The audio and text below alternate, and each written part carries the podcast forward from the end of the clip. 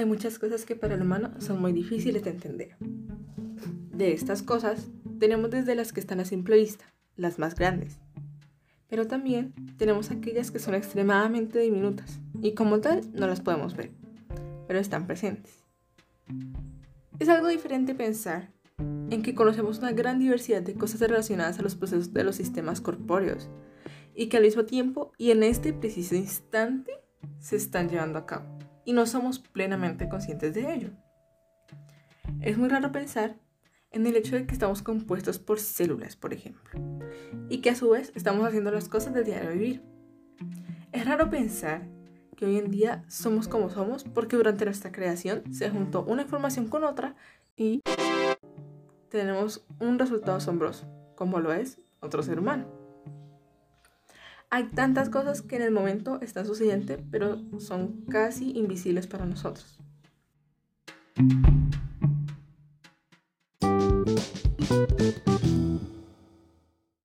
Buenos días, hoy les habla Camila Ramírez y les traigo un tema que no es de generar conversaciones frecuentemente, pero nos dará mucho de qué hablar.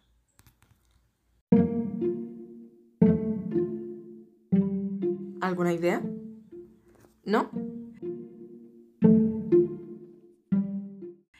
Entonces, con mucho gusto me permito presentarles a nuestro invitado del día de hoy, la genética.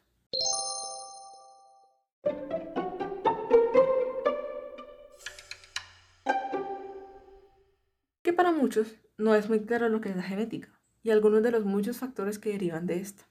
Además, su campo se ramifica de tal manera que es aplicable en muchas áreas. Para poder estar con todos en la misma página, vamos a comenzar con el concepto de genética.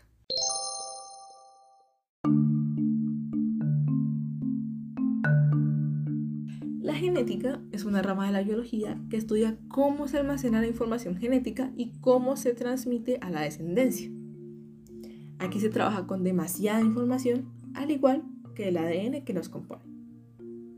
¿Por qué el ADN? Porque este es aquel lugar donde se contiene toda la información genotípica de los seres vivos, es decir, desde los genes. Es aquel diccionario que define la mayoría de aspectos físicos externos e internos que poseemos al día de hoy. Tu color de ojos, de piel, tu cabello, tu altura, tu contextura física, etc., son algunas de las muchas cosas que se ven determinadas en el ADN incluso desde antes que nacer.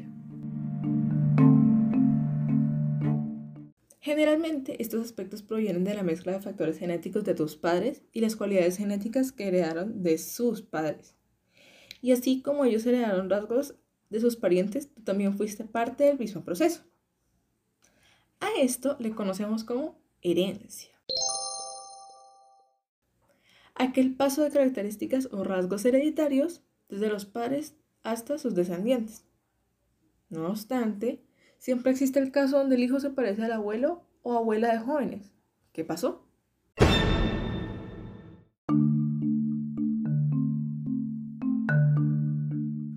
Nada raro. Solo hacen presencia los genes dominantes en la historia genética. Los genes dominantes siempre estarán por encima de los recesivos, por lo que harán un gran acto de presencia a lo largo de los descendientes.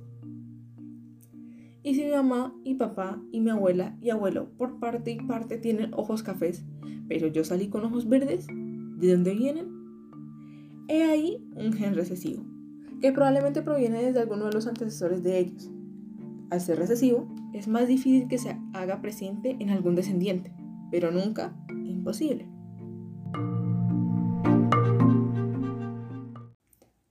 Estos rasgos, como bien se dijo anteriormente, vienen almacenados en el ADN con los genes. Pero, entonces, ¿dónde encontramos el ADN?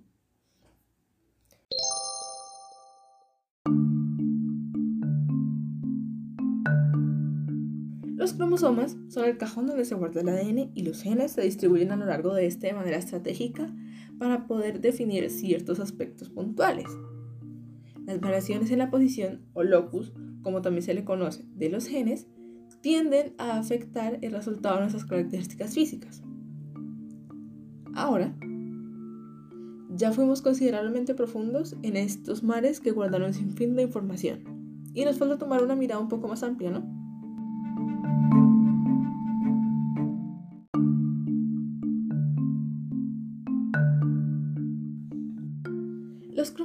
Se encuentran en el núcleo de nuestras células y generalmente los seres humanos tenemos 23 pares de estos y en su número haploide tenemos 46.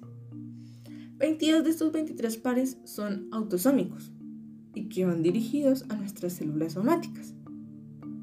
¿Y ese par sobrante? Estos son nuestros cromosomas sexuales, que como su nombre indica, nos dan la determinación de nuestro sexo biológico.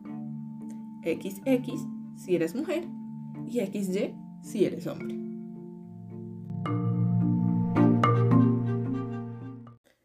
Mientras todo esto esté en orden y completo, tú podrías decir que estarás también sano y completo. Pero ¿qué pasa si no?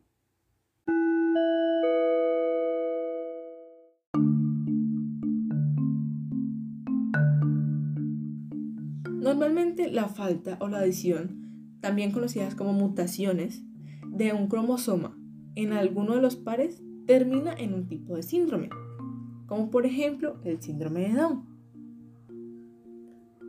Este tipo de cosas, aunque no lo parezcan, contribuyen mucho a la comunidad científica y a nosotros también.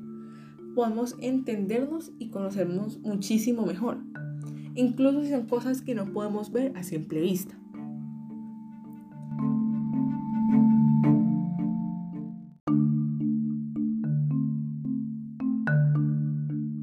Esto nos ayuda a generar aportes al tratamiento de enfermedades de las que antes se desconocía su origen.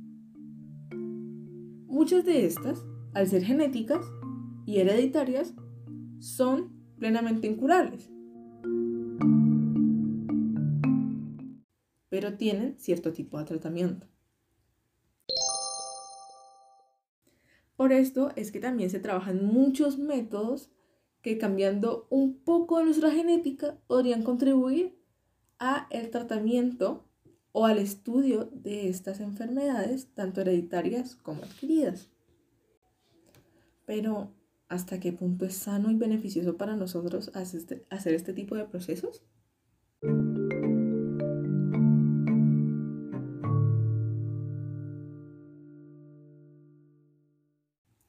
Se nos acaba el tiempo y esta pregunta es un poco controversial y requiere más que un par de minutos para ser respondida.